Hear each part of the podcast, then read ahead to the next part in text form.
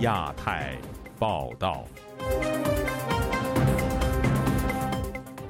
听众朋友好，今天是北京时间二零二二年九月二十七号星期二，我是佳远。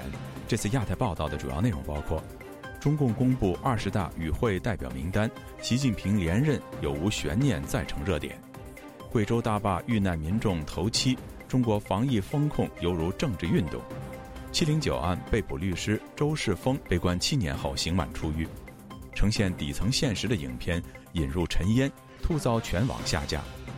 台湾抨击中国外长王毅联大发言，匡称对台主权贼喊捉贼。接下来就请听这次节目的详细内容。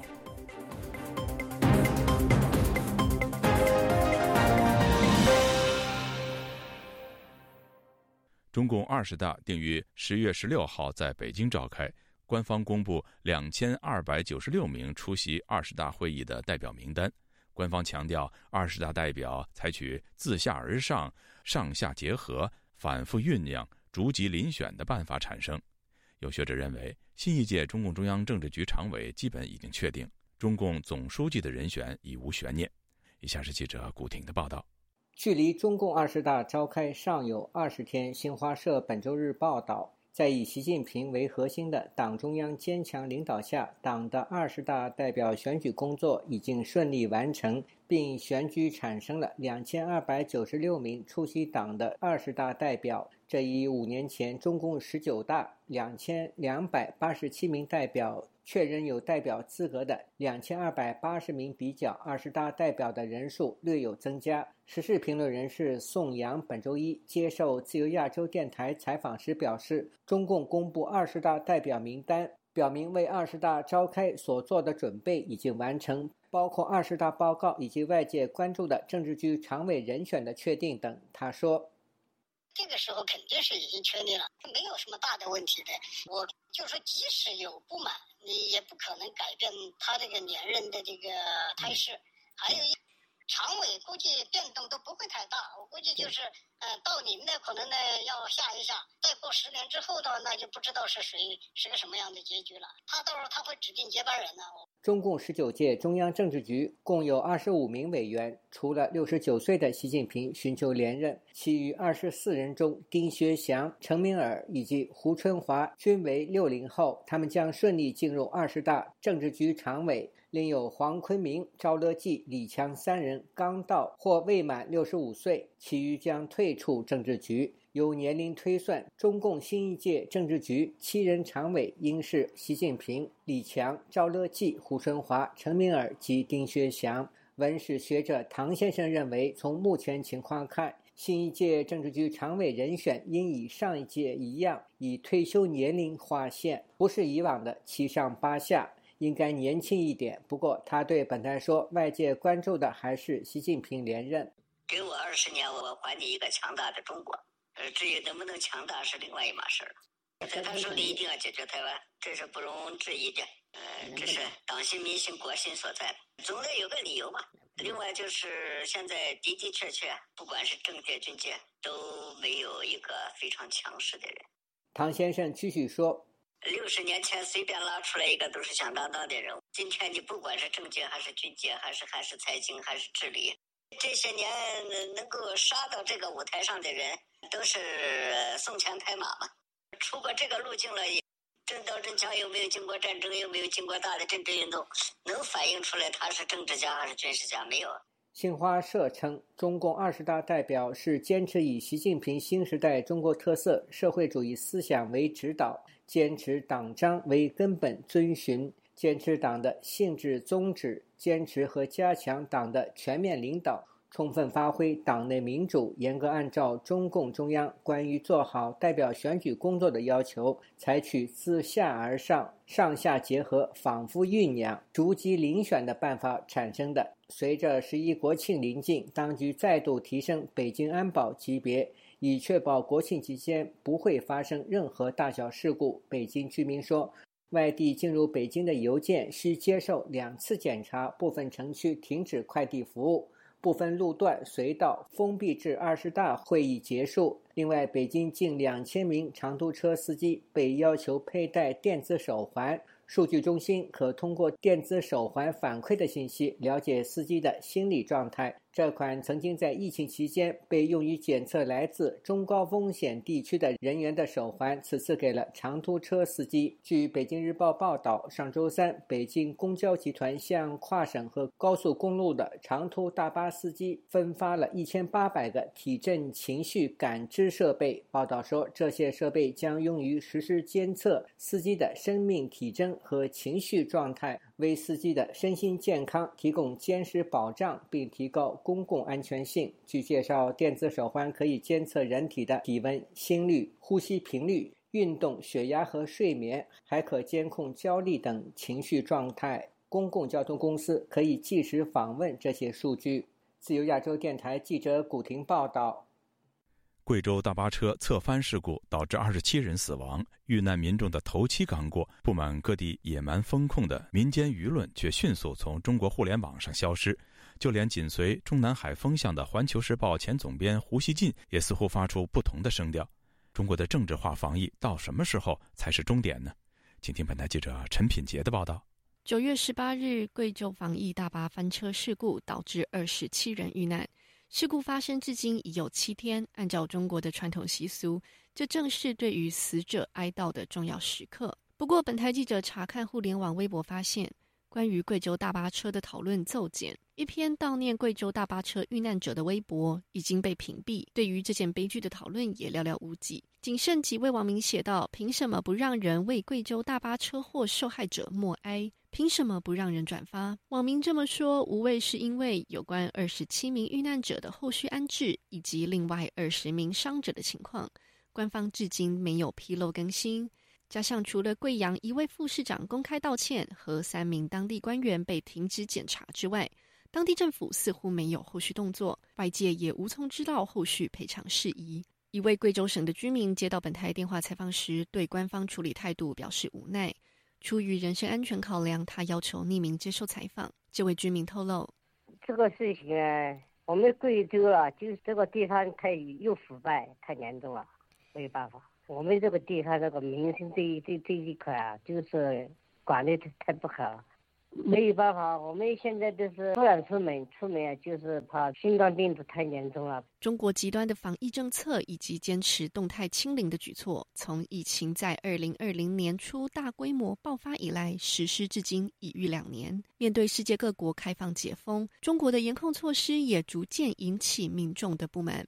中国官媒《环球时报》前总编辑吴锡进近日就在微博发文称，外国走向开放是逼不得已，中国是唯一选择抗议的社会，但抗议的确付出了经济代价。不过，现在越来越多人对反复静态管理感觉受不了。胡锡进在微博上公开表示，当局应全面研究疫情，同时呼吁中国专家要站出来说话。这番话得到部分网民支持，认为应该听权威人士的意见。不过，也有人不以为然，直言中国防疫出了什么问题，大家心里都有数，甚至批评胡锡进的立场不够明确。在美国的时政评论人士恒河对此就表示。其他国家考量疫苗覆盖率、病毒传播力后做出开放的决定，是因为知道现在的新冠病毒致死率并不高。反观中国，严格的防疫措施缺乏适当理由，完全是出于政治目的。恒河这么说：这么严厉的这种管控措施，这种管控措施它造成的后果肯定要比疫情所造成的这个人身伤害，或者是甚至是生命的损失要大得多。所以这种情况就不能够接受了。防控措施害处要大于这个疾病本身的话，那就没有必要了。就是呃，完全是一种出于政治目的。恒河认为，中国的防疫措施是不愿放过漏网之鱼，但这样的做法却牺牲大部分百姓的正常生活，既不科学也不人道。尽管如此，包括贵州、昆明、天津、四川的部分地区。在九月二十五日及二十六日，都因为确诊数量增加，开始实施临时性的静态管理。除了中国民众叫苦连天，从国外抵达中国的旅客们，从下飞机那一刻就也不得不体会中国严格的防疫措施。驻北京的律师、前中国美国商会主席吉莫曼就在社交媒体推特上分享他二十五日抵达上海浦东机场时的经历。从飞机落地到抵达隔离酒店，仅长达六个小时，其中大部分的时间是在等待大白搞清楚作业流程。吉莫曼还在推特附上一张从机场前往隔离酒店的巴士照片，只见大巴坐满了乘客，走道却被大型行李箱塞满。他写道：“上帝保佑我们不要发生意外，就像上周在贵阳。”自由亚洲电台记者陈品杰华盛顿报道。中国七零九案核心人物、前北京丰瑞律师事务所主任周世峰，九月二十四号刑满获释，目前在北京家中接受隔离。六年前公开受审时，周世峰认罪悔罪，又说审讯公平公正，但出狱后却改变态度，声言要为自己翻案。当年庭审的内情也首次曝光，详情请听记者高峰的报道。九月二十四日，刑满的周世峰离开天津第一监狱，由国保警察陪同返回北京昌平家中接受隔离。出于安全考量，要求匿名的知情人士曾与周世峰通电话。周世峰他的性格啊，其实是比较豁达的，从他的声音里面听没听。感到他精神状态还是不错的，声音仍然是非常的洪亮，中气非常足，心态也比较好。所以呢，从他声音上能判断他的精神面貌和生理状态是不错的。当然，他由于监狱的这个呃伙食啊，营养是非常差的，他身身体应该没有什么大碍，但是肯定需要一段时间的恢复。创办前北京丰瑞律师事务所的周世峰被视为七零九案核心人物。他在北京家里完成隔离后的去向备受关注。虽然他老家是河南安阳的，但他本人是北京市民，所以他有理由回北京。另外，也是他自己要求的。他北京的房子是比较大，这好几年没人住，他本人肯定会主动选择要回北京。他还有一个刑满释放以后要开始计算的五年剥夺政治权利的这个附加刑，是要由他的。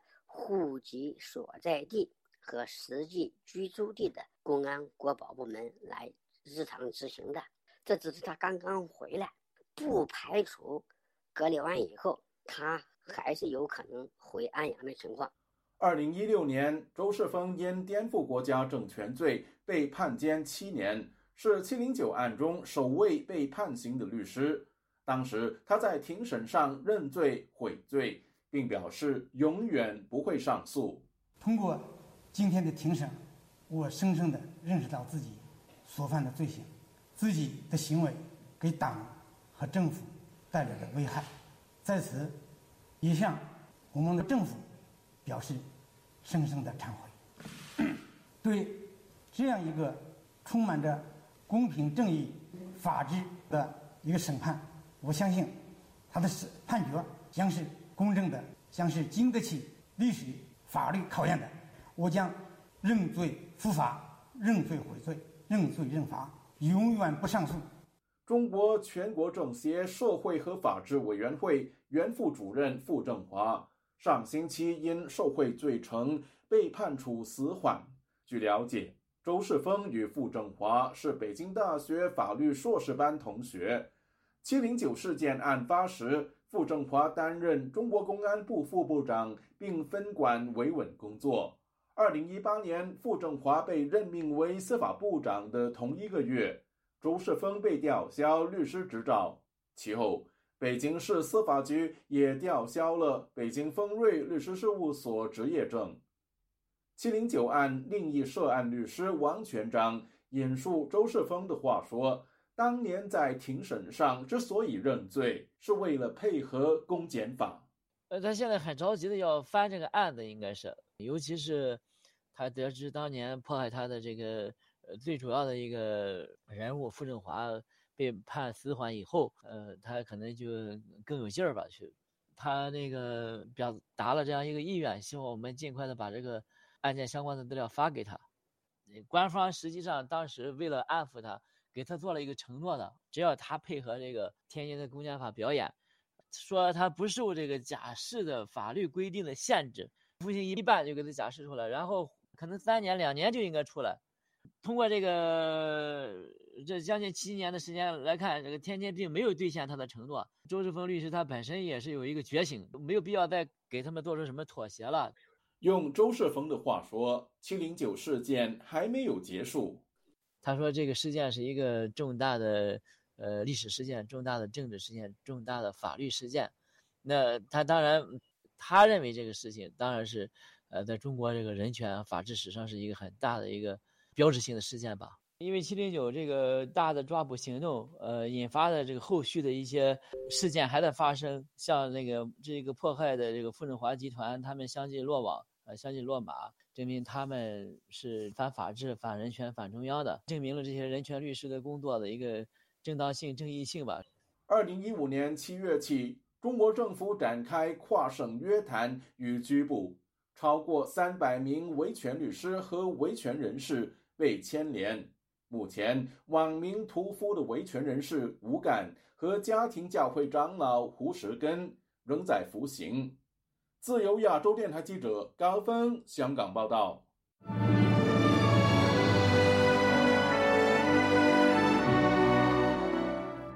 近日，一部反映中国西北底层民众生存状况的影片《引入尘烟》突破上亿元的票房后，却又被全网下架。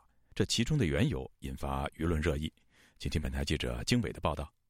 今年七月八日，一部多次遭遇撤档的中国现实题材影片《引入尘烟》终于获得文化部门批准放映。这不仅花费了约两百万元人民币的小成本电影，却在上线六十天内创造了破亿票房。然而，在电影的网络密钥尚未到期时，该影片疑似由于迎合西方等原因被院线提前下架。中国流媒体平台也紧跟其后。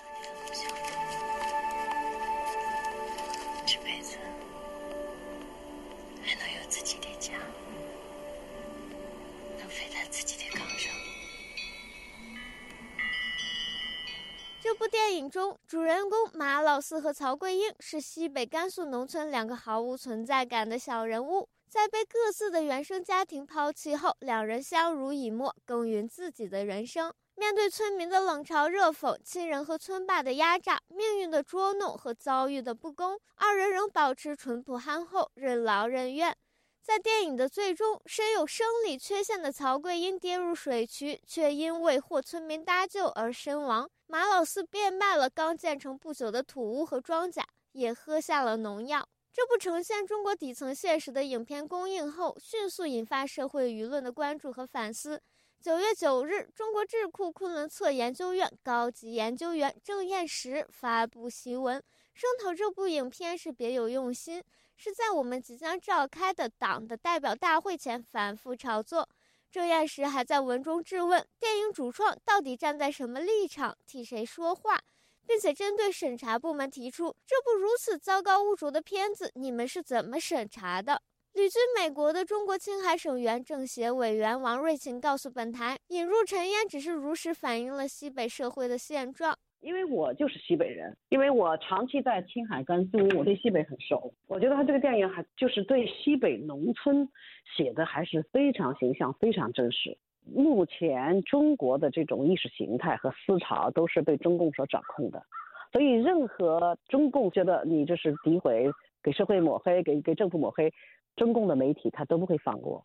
所以中共媒体这样反应是很正常，就是他们只允许你歌颂。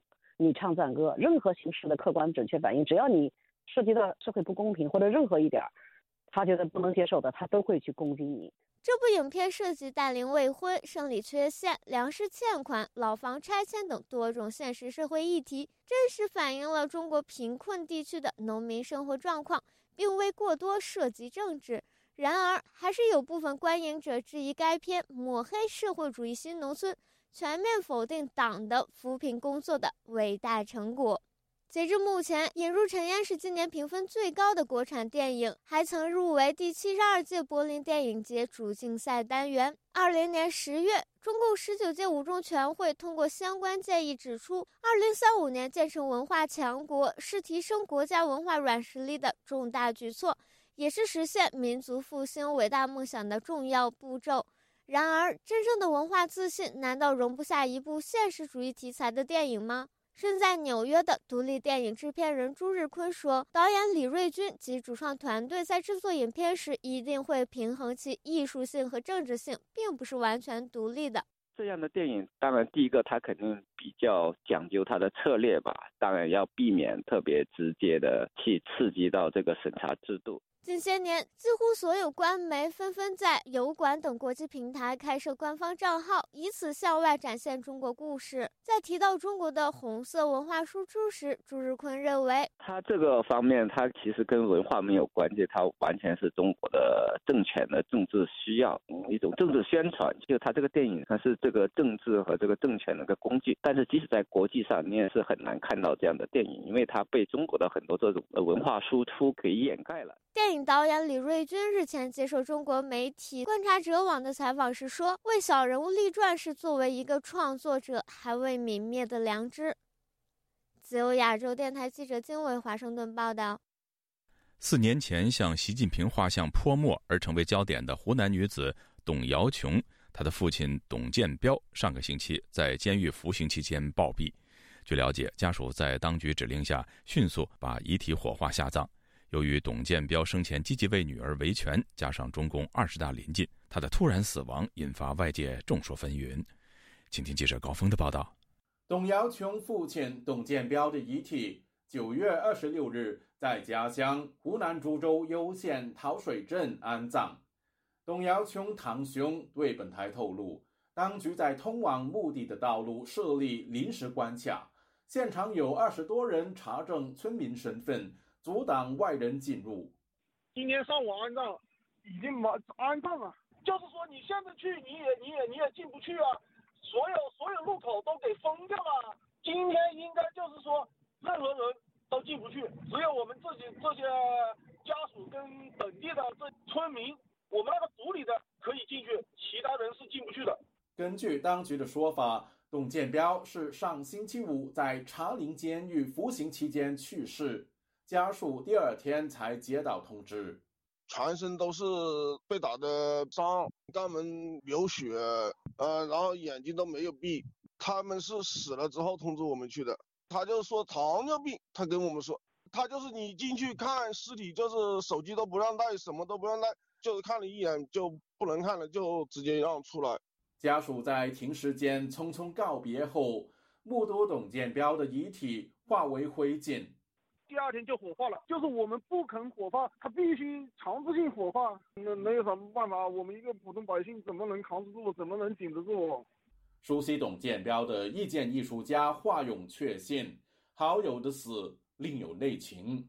就是他这个人吧，就是是一个很犟、很倔、很轴的一个人，而但是他这个人，呃，挺乐观，完事之后胆子也不小，就是胆子也挺大。绝对能排除他不可能自杀，但是你一个人在监狱里那么安呃，就是保安那么严密的地方死掉了，呃，完事肛门流血，完事之后，那你你这个人肯定是被我认为肯定是被打死的，要积极火化，所以这个问题很大。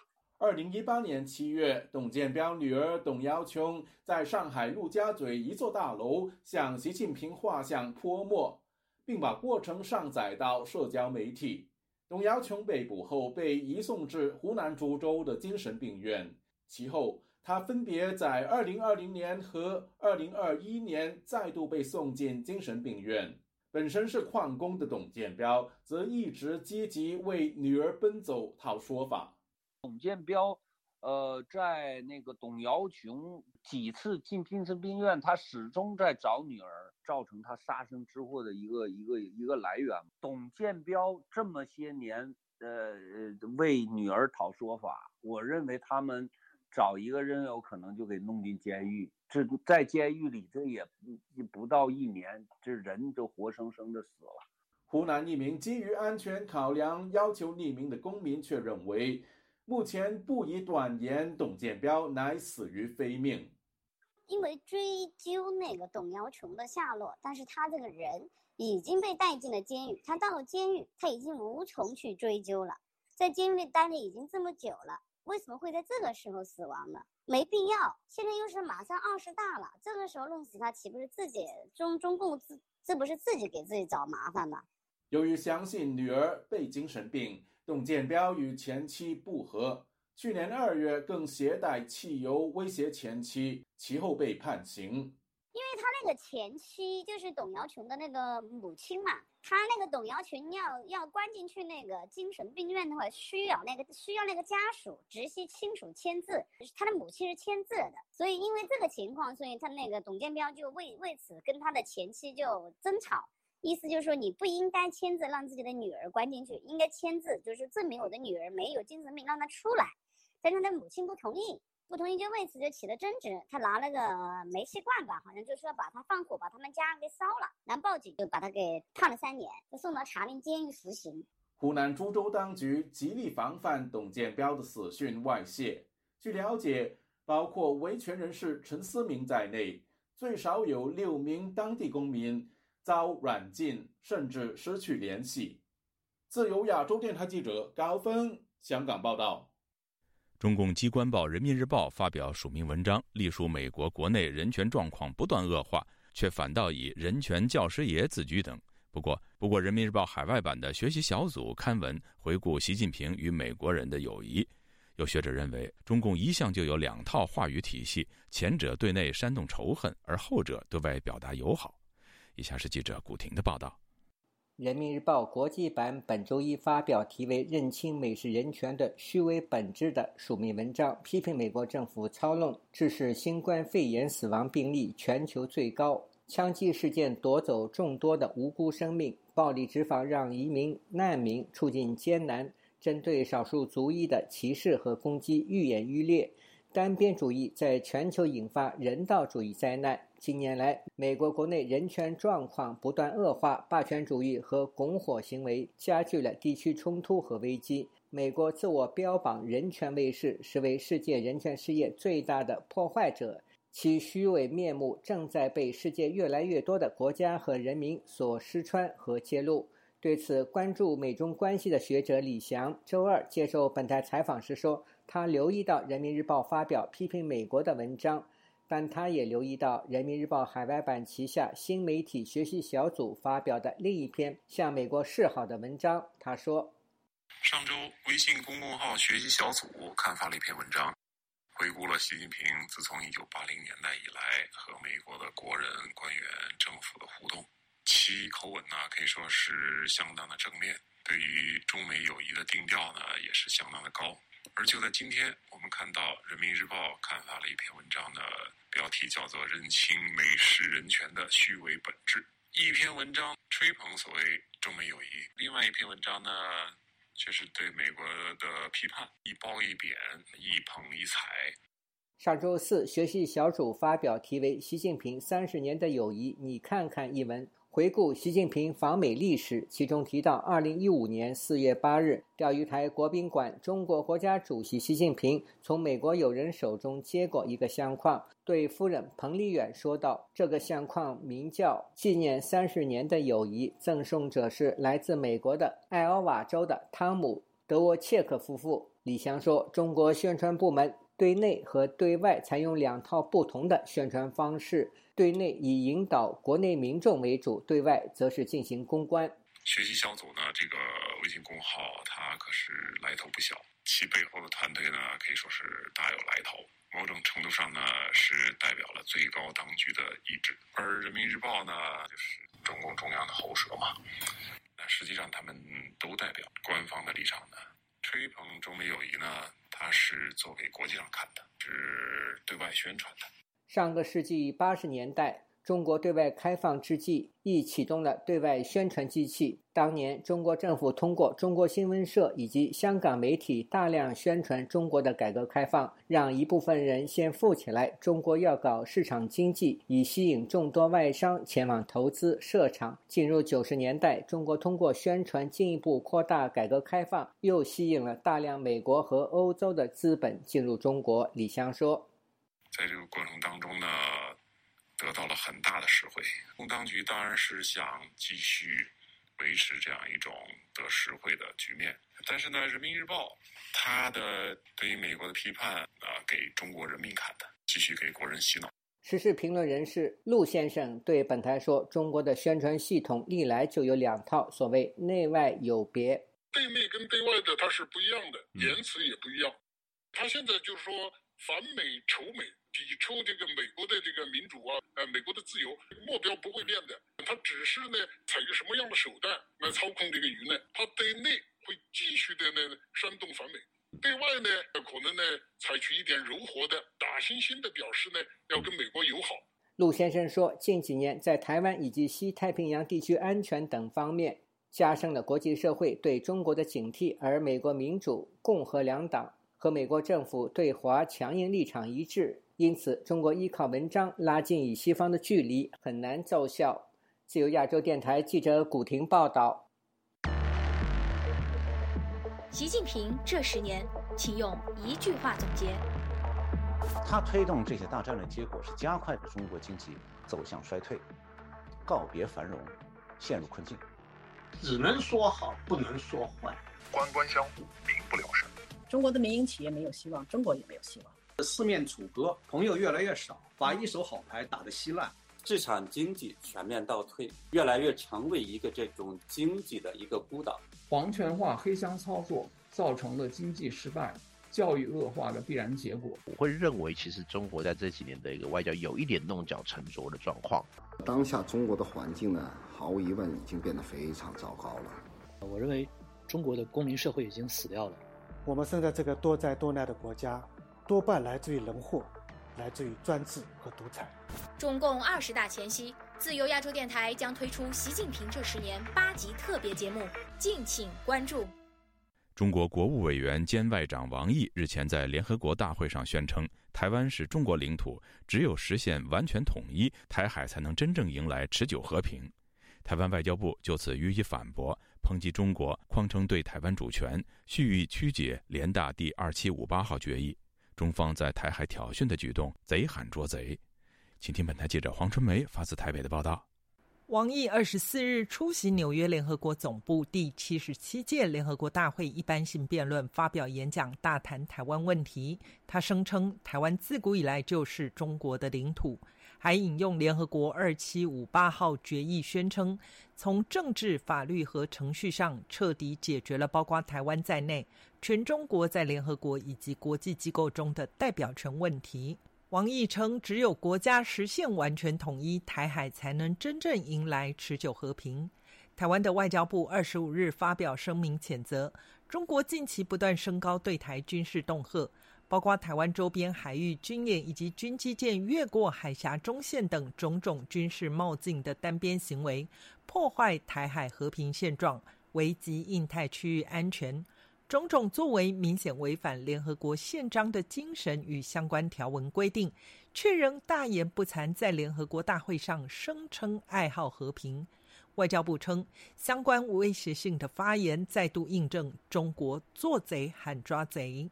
国立成功大学副教授蒙志成对本台表示，王毅此时在联大重申二七五八号决议以及台湾属于中国的一中原则，实际上主要是反对美国参议院外委会日前通过台湾政策法，以及美国总统拜登日前在专访中对于如果中国入侵台湾，美国会出兵协防的言论而来。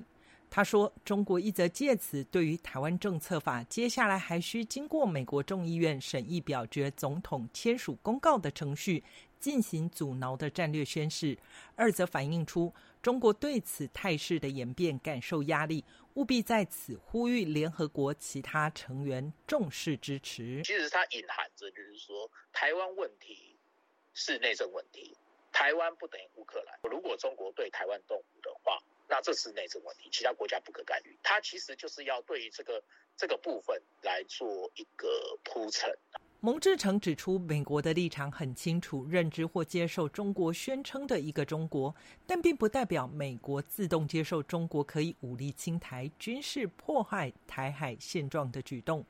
美国总统拜登态度已经清晰表达，协防台湾无涉中国主权问题，仍然符合美国的一中政策。今天帮助台湾、协助台湾，是防止他啊，在你的宣称认为属于内政问题上，你意图想要动武，而且你已经着手进行。建行科技大学教授严建发对本台表示，王毅的说法是痴人说梦话。中国从来没有拥有过台湾，用这话术把一中原则套进来，美国也不会同意。尤其在看到中国处理新疆、香港问题这么粗糙，台湾人更不可能接受。也不是说他和平就能够统一台湾，这两回事嘛，对不对？你现在也知道中方对他不利啊，美国现在那么强，对不对？俄罗斯现在这么惨。他靠山越来越少了，他现在转软，我就认为是一种战术上的转转变，不是战略上的转变。台湾的陆委会也发声明谴责王毅的说法是根本性违背事实的国际欺骗者与霸凌者。民主国家应该认清并团结对抗威权干预的挑战。自由亚洲电台记者黄春梅台北报道。香港记者协会最新的新闻自由指数评分。降至二十六点二分，创有调查记录以来的最低纪录。问卷回应率也创新低。有新闻工作者因怕遭到报复而不参与调查。有香港记者直言，担心自身安危，不敢报道有可能触犯国安法的题材。也有媒体管理层表示，官方和媒体高层一起施压，使得香港新闻从业人员自我审查，被迫成为官方喉舌。详情，请听记者陈子飞的报道。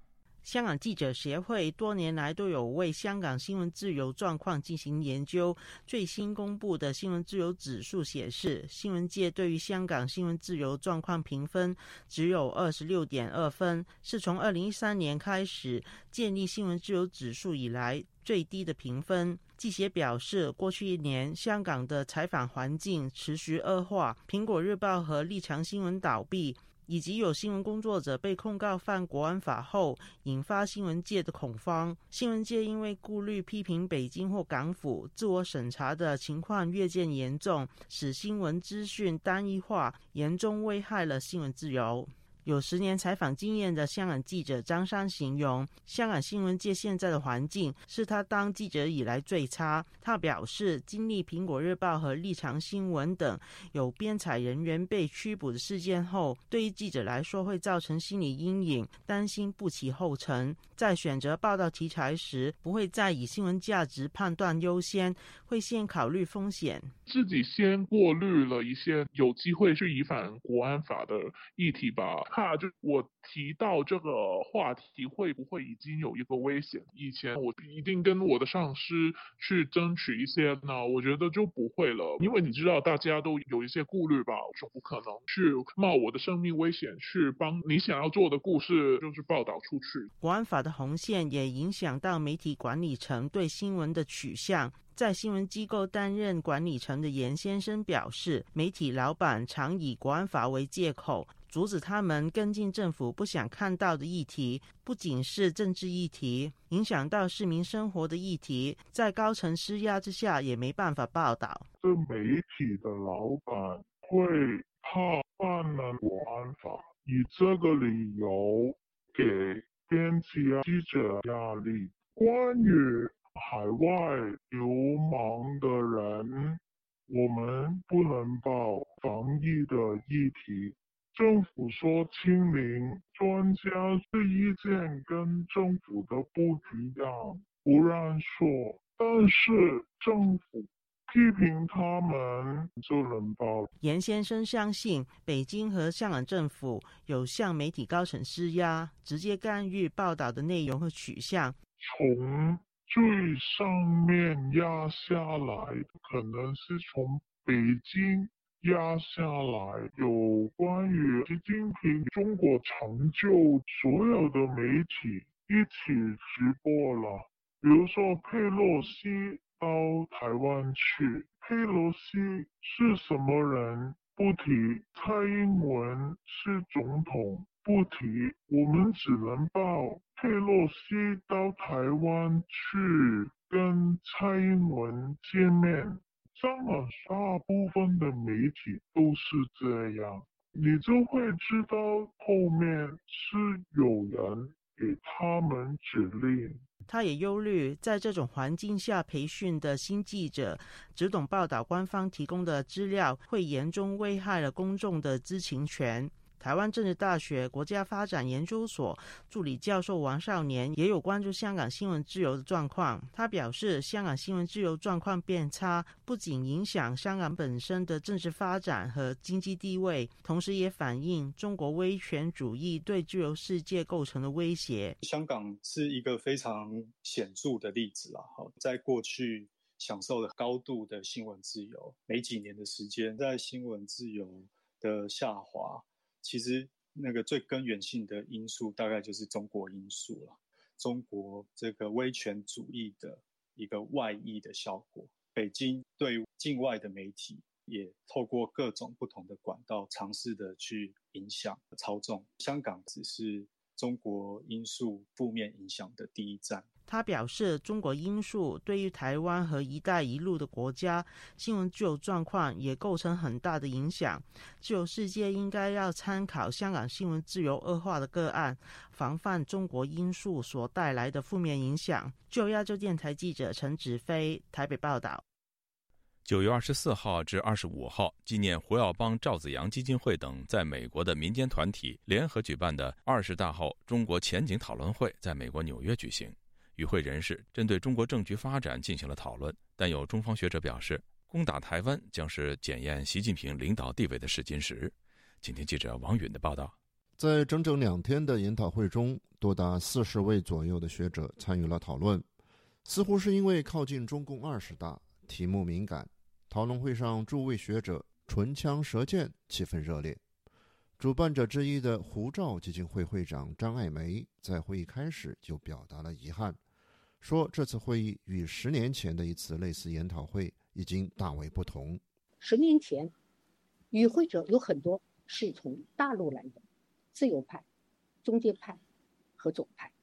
可是今天，我们看一看我们的周围的这个同事，已经没有一位大陆的学者、自由派可以到这里。但并不是没有大陆来的学者参会。中国智库和军创业资讯集团总裁李素通过视频在会议上发言，他对习近平政权极力赞美。习现在的这个班子挺好，没有反对派，你们别相信有反对派。所以呢，在政治局里边，稍微稍微做点调整是有可能的。要我给他出主意，就一个都不换，接着来吧，咱们接着打台湾就算了。但大多数与会者与他的乐观估计都不同。八十年代曾供职于中国国务院农村发展研究中心的罗小鹏认为，习近平时代即将终结。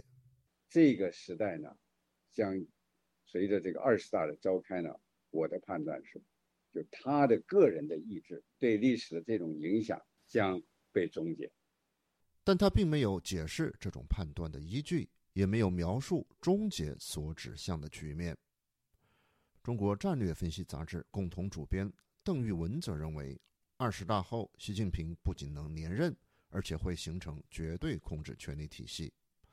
对这个体系，他解释说，在一定的历史条件下和一定的社会结构内，权力行使者根据必要性呢处置和支配事务的这样一个权利。这里的关键就是在于所谓的必要性，也就是说，权力行使者让自己来判断这种必要性的，呃，一直带有很强的这种所谓的主观和随意。曾担任中国国际战略学会研究员的翁寒松与邓玉文的说法有相似之处。他说，二十大后，如果习近平连任的话，习近平时代才真正开始。他指出，十八大、十九大虽然习近平做了很多事，但那还是处于破的范畴。而不是立的范畴，因为他在那个阶段，他他没有条件干太多的事情，给他的这个条件，呃，很仓促，他呃没有自己的班子。翁汉松不太同意外界认为习近平可能无限期连任的说法，他认为二十大后，习近平会非常看重培养接班人，包括权力金字塔顶端和中高级干部的接班人队伍。同样值得注意的是，会议上无论是亲官方的学者还是自由派学者，都指出了习近平达到其统治地位的国际因素。李素认为，就连美国总统也承认了习近平治下中国的国际地位。但罗小鹏则完全从反面来看待这类似的场景。他说：“中国崛起并没有解决中国自身的问题，但赋予了中国的一把手巨大的影响力。而这个 power 是致命的，它是有那个毒性的。”他强调。中国崛起凸显出中国自身的价值观和世界观，这必然和强调平等的普世价值发生冲突，而这种冲突是长期的。现在要避免的是让这种冲突演变成人类文明自杀的灾难，而这是中国人的重要责任。自由亚洲电台王允华盛顿报道。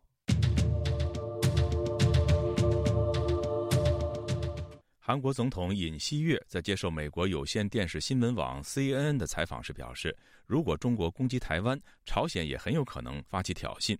韩国以强有力的美韩同盟为基础，应对朝鲜的挑衅将成为首要课题。这是美国众议院议长佩洛西访问台湾后，韩国最明确的一次表态。请听本台驻首尔记者柏涛的报道。韩国总统尹锡悦在参加第七十七届联合国大会时，于九月二十一号接受了美国有线电视新闻网 CNN 的采访。采访节目于二十五号晚播出。在采访中，当被问到如果中国攻击台湾，韩国是否会支持美国的台湾防御，尹锡悦表示，如果中国攻击台湾，朝鲜也很可能发起挑衅。韩国以强有力的美韩同盟为基础，应对朝。鲜的挑衅将成为首要课题。这是美国众议院议长佩洛西访台引发台海危机以来，韩国最明确的一次表态。尹锡悦此番发言的背景是，美国总统拜登于九月十八号公开表示，如果中国进攻台湾，美军将进行积极的防御，因此引发了中国的抗议。有分析人士认为，尹锡悦的发言可以理解为，如果中美之间围绕台海发生军事纠纷，朝鲜。半岛的局势也会受到影响，因此有必要对此进行优先应对，而不是将注意力放在朝鲜半岛以外。中韩关系研究专家朴炳九针对尹锡悦的发言向本台表示：“韩美同盟朴炳九说：“根据美韩同盟的条约，美国和韩国任何一方如果受到了第三方的武力攻击，另外一方都有军事援助的义务。但美韩同盟有一个难题，就是如果驻韩美军介入了台湾的军事防御，韩国将会处于非常尴尬的状态。如果配合美军的军事防御，韩国就会演变为台湾的后方基地，也就是间接的介入了。”台海防御，美韩同盟的主要目的是维护半岛和平，遏制朝鲜的军事挑衅。如果越过这个界限，就会和中朝友好互助条约发生冲突。所以尹锡悦说，美韩同盟应对朝鲜挑衅是首要课题。朴炳九进一步认为，正是因为这样的难题，所以韩国军队不会介入台海防御，而美国也不能强行要求韩国介入。中国时评人士徐行健。向本台表示，我觉得尹锡悦的讲话呢，他很明确的表明了他的一个立场。如果发生冲突的话，他首先韩国以主要是防防御朝鲜为主要任务，他基本上不太可能去掺和去呃掺和台海这个问题。他很，我觉得他明确的表达这个立场，而且是我觉得韩国他能起到作用也也很少，他基本上是不会有太大的作用的。因为毕竟在朝韩问题上，中国也是原则上也是坚持的是半岛无核化的，基本上是一个相对来说，在起码在原则上在是个中立的立场。韩国从他的自身的国家利益考虑的话，他也不会说就要直直接的非要和中国来采取公开这种对立立场，是不太可能的。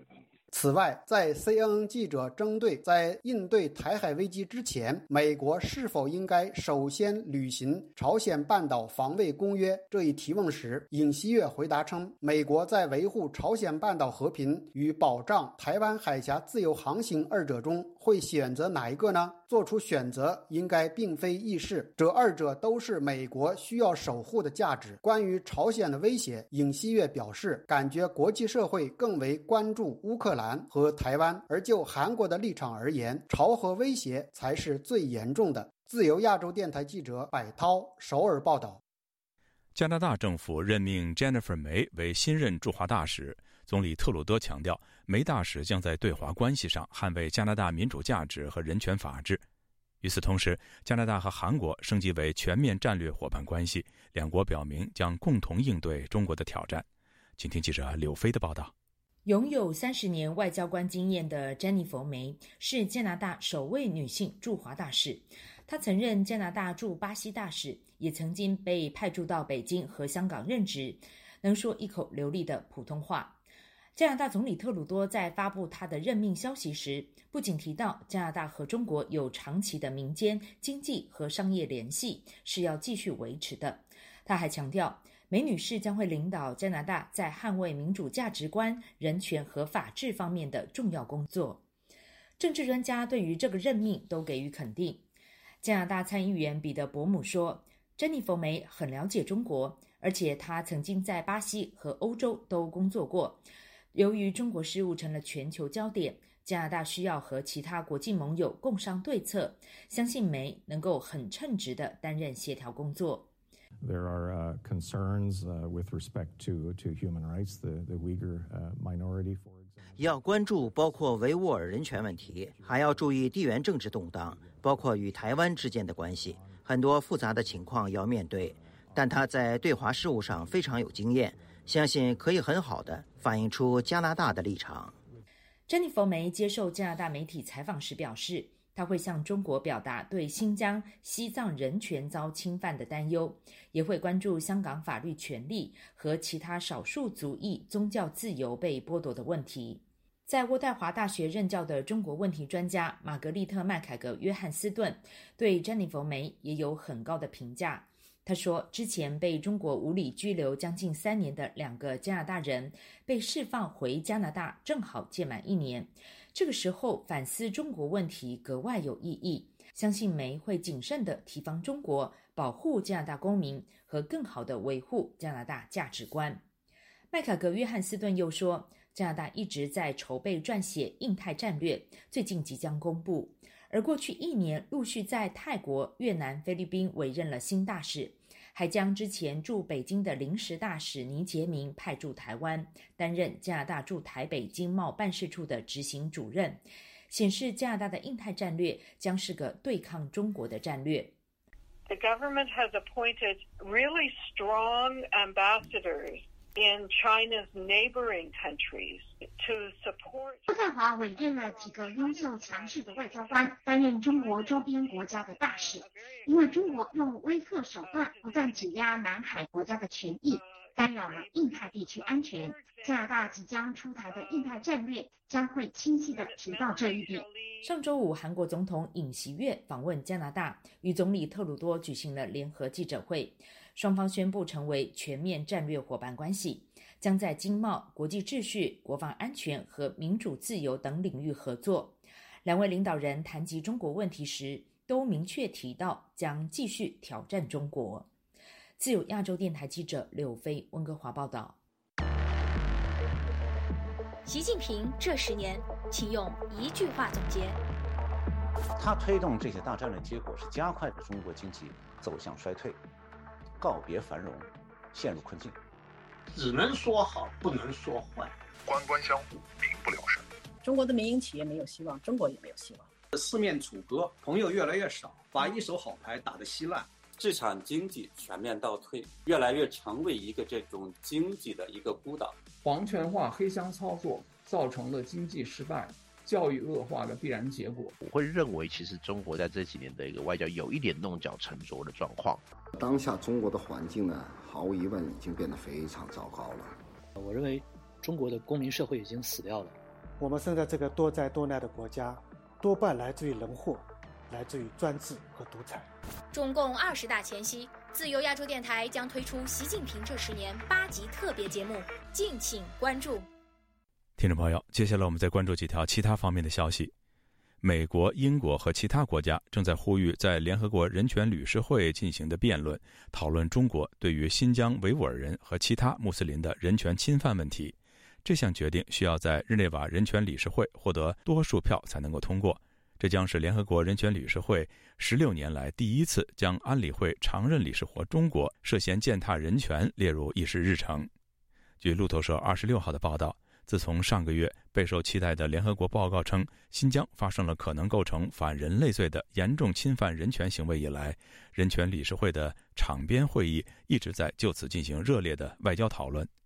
中国坚决否认有任何侵犯人权的行为，并已经派出了政府代表团前往日内瓦，以反驳其所声称的所谓错误调查结果，并表示如果人权理事会对其采取行动，中方已经准备好进行反制。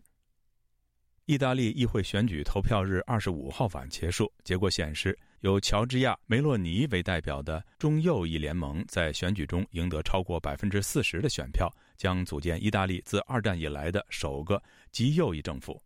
梅洛尼也将成为该国首位女总理。同时，这也意味着意大利未来可能会采取对华强硬以及对台友善的外交政策。美国和韩国的海军从九月二十六号至二十九号。在朝鲜半岛东部海域实施联合军演，美军派了里根号核动力航空母舰参演，这也是时隔五年，美国航母再次停靠釜山，彰显对朝鲜的威慑力。在此前一天，朝鲜向半岛的东部海域发射了一枚短程弹道导弹。日本共同社和韩国的韩联社报道，这次美韩军演，双方共出动了二十多艘舰艇。演习旨在彰显韩美同盟应对朝鲜挑衅的坚定意志，进一步提升两国海军联合作战能力。各位听众，这次的亚太报道播送完了，谢谢收听，再会。